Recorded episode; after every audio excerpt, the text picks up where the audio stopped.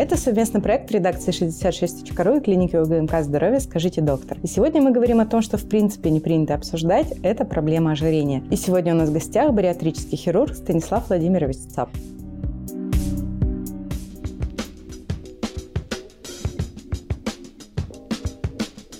Станислав, что вообще считается ожирением и как понять, когда человек из формата кровь с молоком, такой здоровый, переходит в человека, у которого какие-то серьезные проблемы? На самом деле все достаточно просто. А, индекс массы тела, скажем, является сейчас основным показателем ожирения, по нему строится диагноз. Формулу расчета можно найти в интернете, она банальная. Считается, что после индекса массы тела 30 у нас уже есть ожирение. Дальше идет стадирование по степеням. Соответственно, первая, вторая степень и больше индекс массы тела более 40, это так называемое орбидное ожирение что в переводе с латинского означает смертельное ожирение. Потому что кровь с молоком, конечно, это хорошо, да, это говорят, что здоровый человек, но до поры до времени потому что вес все равно бесследно не проходит. За избыточным весом следует куча заболеваний, которые приводят к сокращению сроков жизни, и один из самых основных параметров – ухудшения качества жизни.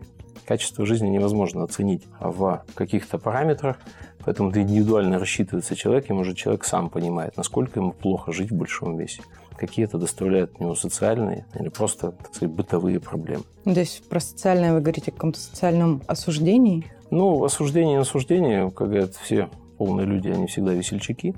Вот. Но это такая немножко напускная маска. И когда разговариваешь с людьми, конечно, проблем много. Потому что человек все равно хочет себя видеть по-другому, он хочет быть более активным. Во многом вес доставляет проблемы даже в плане гигиены. И в связи с этим начинаются у человека могут начаться психологические проблемы. И поэтому на публике всегда люди веселые, всегда улыбающаяся. Широк. Кость широкая, да, кость тяжелая, я бы даже сказал, не широкая, тяжелая кость у меня, да. Кости приблизительно у всех одинаковые, вот, а все, что на костях, вот это другой момент. Но с индексом массы тела надо быть очень аккуратным, потому что это такое усредненное понятие, да. У южан, допустим, это индекс массы тела надо рассчитывать в меньшую степень, у них раньше начинаются проблемы, у них очень гормонально активная ткань. Для профессиональных спортсменов он не работает, потому что это голая мышца. И здесь как бы жировой ткани у них может не быть, поэтому с людьми, э, занимающимися активно спортом, индекс массы тела не высчитывается. Но у профессиональных спортсменов потом начинаются проблемы, когда они заканчивают с большим спортом. Большой спорт требует больших энергетических затрат, поэтому люди привыкают есть да, для того, чтобы компенсировать. А когда заканчиваются физические нагрузки, приходит возраст, меняется гормональный статус, начинается ну, дом, работа, да, то есть офис, машина,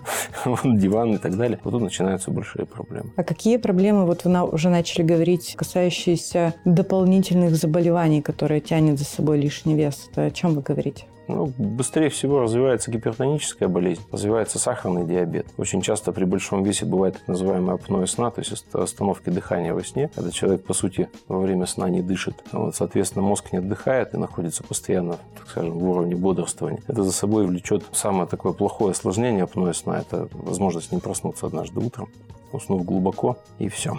А какова ситуация в Свердловской области? Ну, то есть вы говорите о том, что это мировая проблема. Увеличивается ли у нас с годами, с веками ожирение? Кому оно чаще всего свойственно, женщинам или мужчинам? То есть есть какая-то статистика? Министерство здравоохранения уже бьет тревогу по количеству ожирения вообще регистрируемого во всех областях нашей страны. И мы тут не являемся ни исключением ни в лучшую, ни в худшую сторону. И ожирение действительно сейчас стало бичом, потому что калорийность продуктов растет, так же, как фастфуд. Ну и по большому счету это, как я уже говорил, это психологические вещи – вот. И люди очень часто, скажем, страдают заеданием. Из-за стрессов, из-за нервов. То есть э, еда становится таким доступным легальным наркотиком для методом получения удовольствия. Ну и плюсом для этого не надо далеко ходить, для этого не надо прилагать больших усилий, для того, чтобы пойти в любой магазин, как говорится, все это взять и получить свою дозу удовольствия вместо того, чтобы там пойти прогуляться, там, в спортзал и так далее. Это действительно такая очень плохая вещь, идущая по миру, и причем в развитых странах она становится все больше и больше. В развивающихся странах точно такая же история и какой-то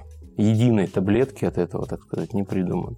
Кто чаще страдает, женщина или мужчины? У нас немножко соотношение мужчин-женщин немножко различно, вот, но к нам обращаются чаще женщины. Есть небольшая склонность к набору веса, которая чаще бывает там, во время беременности и так далее, и так далее. Женщины все-таки тяжелее переносят свои психологические проблемы, травмы, у мужчин другие выходы в этой ситуации. Поэтому у нас все-таки обращаемость больше женщин. Может быть, женщины хотят просто лучше выглядеть?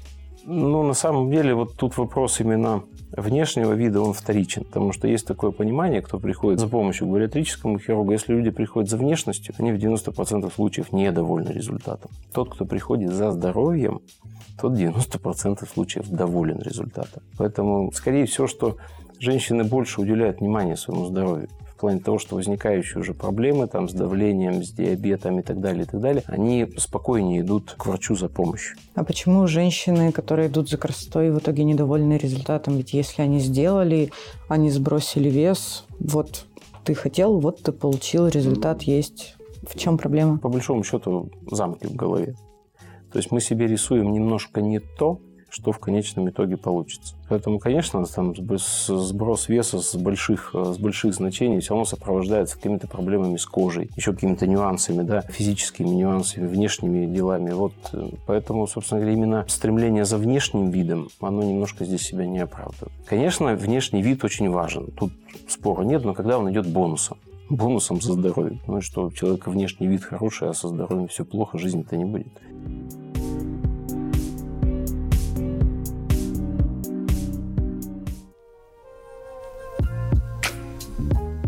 А можно ли похудеть, занимаясь спортом и упарываясь за диеты? Можно. Самая же проблема не сбросить вес. Сбросить вес может любой человек. Взять mm-hmm. себя в руки, там, заковать в диету, пойти еще допом в спортзал, потому что физическая нагрузка – это именно дополнение к еде. Вопрос только в одном – как удержать этот вес. А с учетом того, что это легальный ну, образно говоря, да, легальный наркотик, то все равно проходят какие-то срывы, и человек снова начинает набирать вес. И чаще всего набирает впоследствии больше, чем сбросил. Почему? Тут уже сложно. Начинаются какие-то расстройства метаболизма, ну и плюсом, а, я не смог, ах, я не такой хороший, но я хотя бы в чем-то получу удовольствие снова. Ну, ну можно же там на одной диете посидел, потом вернулся к обратному весу, потом сел на какую-то вот эту вот диету, где ты не ешь по 12 часов или там через какие-то интервальные. Господи, я не особо в курсе, к счастью или к сожалению, еще не э, знаю. На самом деле люди, кто приходит, вот именно, они все, уже все попробовали. И не по разу. И покодировались и так далее. Возвраты достаточно... Кодировались? Да, конечно, ну, существуют же эти методы психологического кодирования, вот, еды и так далее. Они все это попробовали. И результаты были, и хорошие результаты были. И каждый раз начинается вот эта качели. Сбросил, набрал, сбросил, набрал. Начинается самобичевание. Я не смог, я неудачник и так далее. Это приводит к другим психологическим проблемам. Вот. Это на самом деле замкнутый круг, где его надо где-то рвать. В этом случае, если человек обращается к бариатрическому хирургу, мне кажется, мы можем говорить о том, что ситуация окажется той же. Вы проведете операцию, и человек вернется к своей е- любимой еде, проблеме, заеданию проблем. И мы опять вернемся к набору веса. Тоже же замкнутый круг, Тоже. только еще вместо похудения, в смысле диеты там какой-нибудь ПП в две недели, ты провел хирургическую операцию. Тогда где вот эта вот штука, которую надо сломать? Тут вопрос на самом деле очень такой непростой, потому что вот по статистике диеты работают на 5%. Грубо говоря, 5 человек из 100 через там, 3-5 лет могут похвастаться результатами, которые они достигли. Остальные наберут. Бариатрическая хирургия – это тоже не панацея, никто об этом не говорит. Она работает на 60-80%. То есть, грубо говоря, 80 человек из 100 через 5 лет могут похвастаться результатами. Ну, потому что это достаточно серьезная вещь. И вот тут вот возникает самый такой тяжелый вопрос. Так как это психологическая проблема, то оперируя там желудок-кишечник, что сейчас делает бариатрическая хирургия, забраться в голову человека и там какой-нибудь там тумблер, выключатель переключить мы не можем. Человек может это сделать только сам да, с нашей помощью. Потому что сами по себе операции дают ему эту возможность. Такое, как снижение аппетита, да, человек там быстро наедается там двумя-тремя ложками. И на этом фоне, соответственно, происходят все эти изменения. То есть человек начинает есть так, как положено. На самом деле человеку для активной жизни нужно очень немного. И все наши пациенты говорят, которые там, через год после операции пашут в спортзале, бегают по горам, так скажем, и так далее, когда раньше они этого делать не могли. И говорят, мы удивляемся, сколько едят люди. Я говорю, ну, чему здесь удивляться? Ничего в этом страшного нет. То есть человеку для активной жизни надо очень мало. Сколько? Ну, сколько? Вот сколько? Ну, вот смотрите, салатик, как в детстве учили салатик, супик, макарошки с котлеткой, так. компот, булочка. В детстве, во-первых, мы активно двигались. Домой было не загнать, чтобы чаду своему что-нибудь впихнуть. Вечно на улице. Да, а сейчас что? Супчик? Нет, сейчас суп. Салатик? Нет, сейчас салат. Да, и поэтому объем порции растет, колораж порции растет. Да, тут поел, там поел, вроде легче стало. Пришел с работы, понервничавший, сел, покушал, все стало спокойно, хорошо. Вот так формируется зависимость. Как говорят, человек свободен в единственном, у него есть единственная свобода в этой жизни – это в выборе своих зависимостей.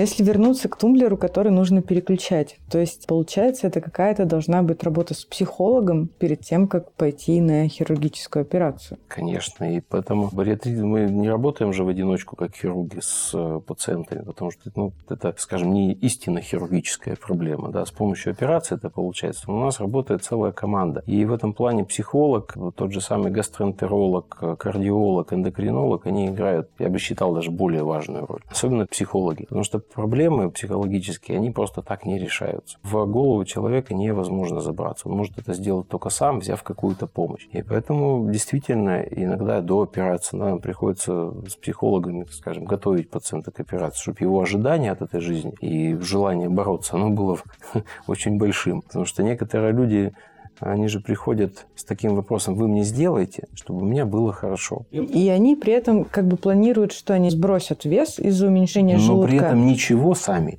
делать не будут. То есть все надо сделать за человека. Так не бывает. Так не бывает. Это борьба. Это не какая-то конечная цель, что вот там прооперироваться и все. Да? Операция – это всего лишь вспомогательная вещь, которая дает возможность человеку поменять свою жизнь. Все. То есть с этой помощью, как с помощью инструмента, как с помощью того же самого пресловутого топора, с которым научился работать. Дом стоит, не научился работать, сам себе инвалидом остался. Вот. Поэтому работа с командой в этом плане, она более даже, пожалуй, важная чем сама по себе операция. Сколько тогда, получается, занимает подготовка к операции? В зависимости от тех, как говорится, проблем и вопросов, которые есть изначально у человека. Многие люди приходят к нам уже с большим букетом тяжелых заболеваний, и иногда подготовка занимает несколько месяцев просто к самой операции. Потому что чем лучше компенсирована патология вся, да, чем с меньшими проблемами мы вышли на саму операцию на наркоз, тем больше шансов, что у нас все это пройдет ну, по плану. Вот, соответственно, после операции это же не волшебная палочка, что мы сделали все, и на следующий день у вас все поменялось. Жизнь поменялась, взгляды ваши поменялись,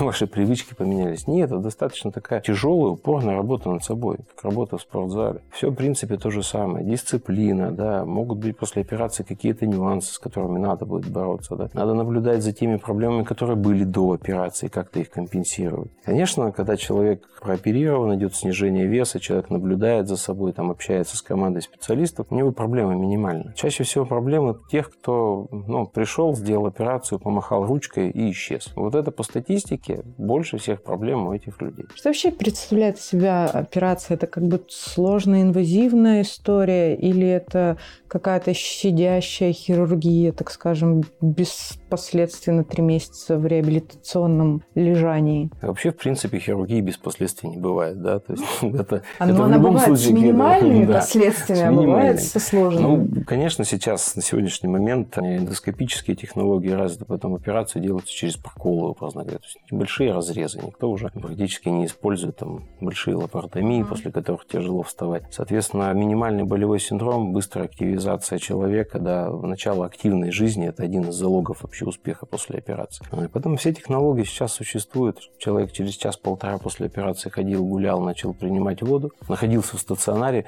весьма активном виде, работая с инструкторами. Дня через 4-5 он ехал домой, ну, можно сказать, что в полном здравии. Дальше только процесс на всю жизнь. Чем лучше человек будет к этому подготовлен сам, да, тем лучше все легче пройдет. Сама операция насколько сложная? Есть ли у нее там какие-то риски? Кому могут отказать в ней? Риски от того, что могут отказать, они, конечно, существуют, и есть противопоказания к этой операции, такие как наркотическая, алкогольная зависимость, да, или заболевания, с которыми вообще сейчас нельзя оперировать, да, допустим, там глобальные проблемы с сердцем, когда просто нельзя человеку наркоз давать, да. А в вашей практике откаты вот эти были? На самом деле у нас их достаточно мало, ну, по той же самой причине, потому что есть возможность работы с психологом, каких-то изменений, наблюдений, да, контроля за пациентами, но тем не менее они тоже есть. Что с этими людьми, не хочется говорить, что идет не так, ну то есть что они делают не так? Вот им сделали операцию, они не могут физически хотеть много есть. Опять физически да, а психологически. Есть такие, ну... Ну психолог наш... же их допустил.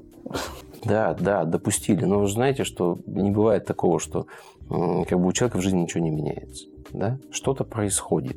Да, где-то как человека срывает, да, стрессы, жизненные изменения, и начинаются такие проблемы. К тому же, ну вот мы с этим сталкивались, человек говорит, ну, стало неинтересно. Раньше кушал так, мог сидеть с друзьями там долго за столом, да, а сейчас что, две креветки и все. Но при этом 5-6 мороженок в день. М-м, хорошо. Плиточка шоколада прекрасно. Стаканчик Бейлис вечером. Изумительно идут. Колораж большой, вес не уходит. Поэтому большинство проблем начинается... Человек же существо очень умное и хитрое. Ну, лазейку найдет.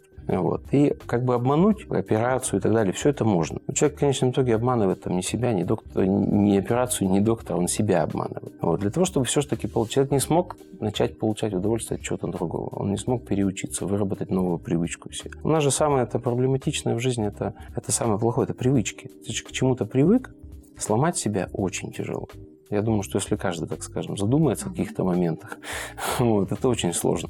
Бросить курить сложно, да. Могу сказать, если, ну, хорошо, вот ты там иногда с друзьями выпиваешь вино, да? ну, нормально, да? А вот все, теперь не выпиваешь. Вот, начинается дискомфорт. А здесь еда-то нужна как бы вроде каждый день. Ну, кушать же нужно каждый день. А если это еще приносит удовольствие, как от этого отказаться? И поэтому мы говорим, что это изменение жизни полностью на 180 градусов, там, грубо говоря, слева направо. И операция только инструмент. Получается, после самой операции какая-то продолжается работа, или человек уже сам на вольном выпасе должен справляться? С вольным выпасом нет, конечно. И работают абсолютно грамотные диетологи, которые ведут пациента после операции, помогают в каких-то моментах, да, потому что меняются вкусовые предпочтения. Некоторые люди говорят, что ну, мясо вообще перестало. Ну, все, раньше был любил мясо, сейчас ну, невкусно. Вот поэтому вот эти моменты все надо компенсировать, чтобы у человека было и витамины были, да, потому что мы садимся на строгую диету, и так витаминов не хватало. На такой диете, на строжайшей, да, там супчики, пирожечки, тут витаминов точно не будет. Поэтому все вот эти моменты должны быть компенсированы. И тогда как бы, вот эти все периоды восстановления, там, выздоровления после операции, они проходят ну, достаточно легко. Проходит полгода-год, там уже у человека совершенно другие привычки. Человек уже все знает, он уже все прошел, он все понимает, как, что ему нужно, да, где выбрать, там, когда там весной, осенью витаминов попить, как обычному человеку. Поэтому это с основной, вот этот сложный период, это 2-3 месяца. Но тогда, когда нужно наблюдение, интенсивное наблюдение всей команды, работа с диетологом, работа с психологом. На, при... на формирование привычек уходит в среднем 62 дня. Ну, то есть вот где-то так, вот эти вот 2-3 месяца мы и укладываемся. А через сколько, так скажем, фиксируется результат? Ну, таких моментов нет, но считается, что о каких-то долгосрочных результатах можно говорить через два года после операции. Потому что обычно все равно на какой-то эйфории, на вот этом вот запале у человека идет очень интенсивный провал веса, иногда прям даже удивляешься. Потом идет небольшой подъем веса, потому что люди, занимающиеся спортом, начинают набирать немножко мышечной массы. То есть вес же это такая относительно сила тяготения, притяжения к земле. И через два года можно уже говорить о каких-то отдаленных эффектах. Сколько человек успел за это время набрать, как он адаптировался со своим питанием, какие у него появились новые привычки или вернулись старые. Потому что мы уже говорили, что на все проблемы от нервов. А насколько ваши пациенты там максимально сбрасывали или с каким-то максимальным весом приходили? Ну, то есть э, мне сложно понять, что из этого лучше. Максимальное уменьшение количества килограмм или какое-то типа самая сложная операция в плане самого крупного человека. Ну, опять, как вот судить, если человек ростом метр шестьдесят, и у него 120 килограмм, это будет уже все. Человек уже это на себе носить не может. Человек ростом 2 метра, и на нем 150 килограмм, это еще как бы так. Крупный. Ну, да, крупный, огромный. Но у нас максимально было, по-моему, 220 килограмм человек. Скидывали по 110 килограмм максимально, как бы наш результат. Не за два, это обычно в течение первого. Вот основное, основное снижение веса идет в течение первых полугода. К году, где-то это к году, к году с небольшим, это уже выравнивается приблизительно вес, то есть какой-то уже стабильный. А вот интенсивные потери, это первые 3-6 месяцев. Интенсивные прям потери веса. Тогда, когда жировая ткань уходит, лишняя, Я просто лишняя не вода. представляю, как, ну, типа, 110 килограмм, и человек же еще... Представляете, насколько ему легко становится? Окей, он теряет жир, Жир теряет, но у него немножко же мышечной остается ткани. много кожи, которую... пот- И это потом сколько операций ему еще Не предстоит? факт, совсем не факт. Да Настолько, ладно. настолько все индивидуально. Мы видели, когда подтягиваются такие избытки кожи, что даже удивляешься. Но опять, есть же лайфхаки по этому Ну-ка. поводу всякие. Да? То Ну, есть просто- пациенты, причем Нет, женщины сами. страдают после родов, что у них кожа растянута, они там... Понимаете, как бы растяжение все-таки, ну да, живот у женщины нарастает в течение буквально нескольких месяцев, да. Ну, с А, ну, третьего ну, а месяца. тут они растили Тут годами. немножко годами. Витаминами, да, во-первых, как бы, вот, во-вторых, э, индивидуальные особенности организма.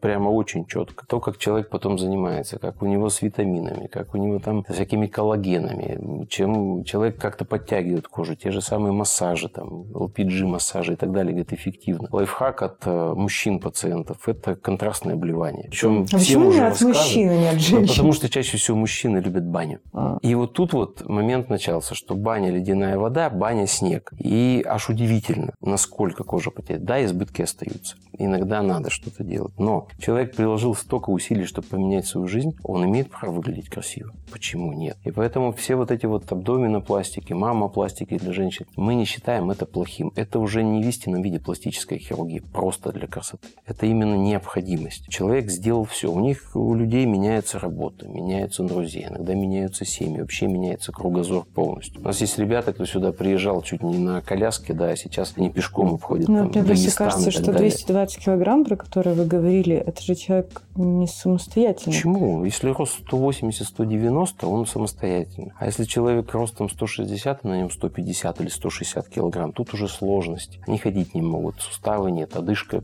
беспокоит, да. Сон никакой, потому что человек спит сидя, он лежа спать не может, он задыхается во сне. Это изменение. Когда человек готов поменять свою жизнь, вот это все ему во благо. Если человек не готов, если человек рассчитан на то, что за него все сделают, то это все во вред. А люди вот с таким прям уже серьезным ожирением, они не могут похудеть? благодаря спорту и диетам. Ну, то есть... Спорт невозможно. Человек уже ходить не может, у него уже проблемы с суставами, с позвоночником. То есть спорт, по сути, Ну хорошо, тема. окей, там начать с каких-то суровых диет, того же интервального голодания. Как это тело хочет есть. Чаще всего уже есть проблемы с диабетом, соответственно, высокий инсулин, другие гормоны. А с гормонами человеческая голова совладать не может.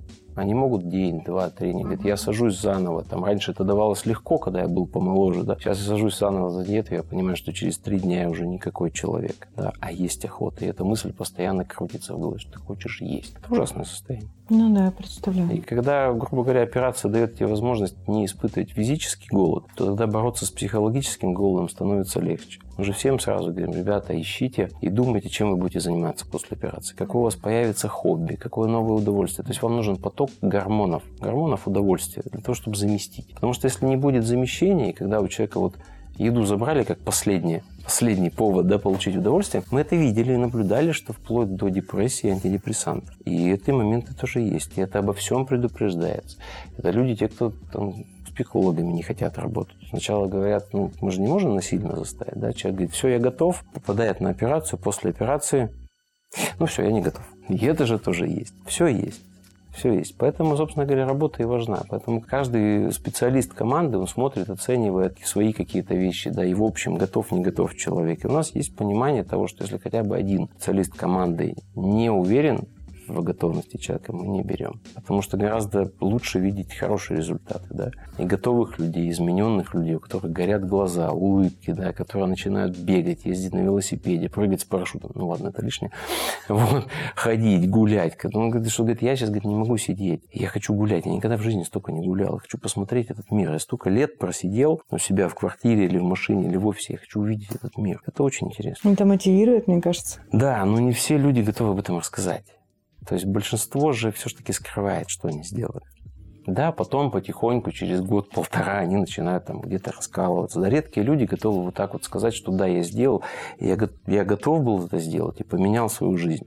И раньше я вот, зря я раньше этого не сделал. Ну, не бывает раньше, человек должен созреть. А можно ли все это сделать бесплатно, или это только какая-то вот такая серьезная ну, платная медицина со сложными схемами? Если человек попадает по ряду параметров под квоту ОМС, mm-hmm. да, то за него платит государство. Ну, я имею в виду вот хотя бы Грубо не за свои да, деньги. Да, то есть есть такое, что по ряду параметров после обследования кардиолога, да, человек может попасть под квоту ОМС, и саму операцию, наркоз, это будет ему, ну, ему будет бесплатно. Насколько квот таких, в принципе, выделяет область? Это зависит очень сильно, говорю, от сопутствующей патологии. Но у нас где-то процентов 50 пациентов по вот этим параметрам попадают. Но это же не совсем бесплатно. Человек все равно оплачивает анализы, там, пребывание в стационаре. То есть все равно какая-то нагрузка, потому что, как говорят, бесплатный сыр только в мышеловке. То, что дается очень легко, оно легко и уходит. Человеку надо бороться. Кем вы особенно гордитесь из своих пациентов? Всеми. Нет людей одинаковых. У всех э, процессы идут по-разному. И вот, грубо говоря, там есть направление, да, вот мы снижаем вес, мы повышаем активность, но вот в этом направлении все вот, вот так вот идут. И иной раз поражаешься, как люди заново мастеров спорта, допустим, по боксу берут, да,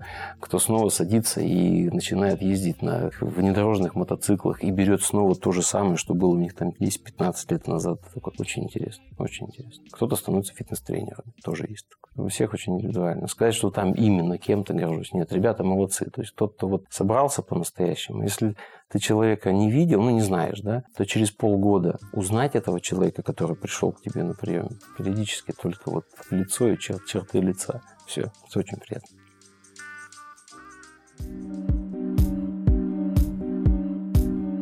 Это был бариатрический хирург клиники УГМК «Здоровье» Станислав ЦАП. Оставайтесь с нами и будьте здоровы!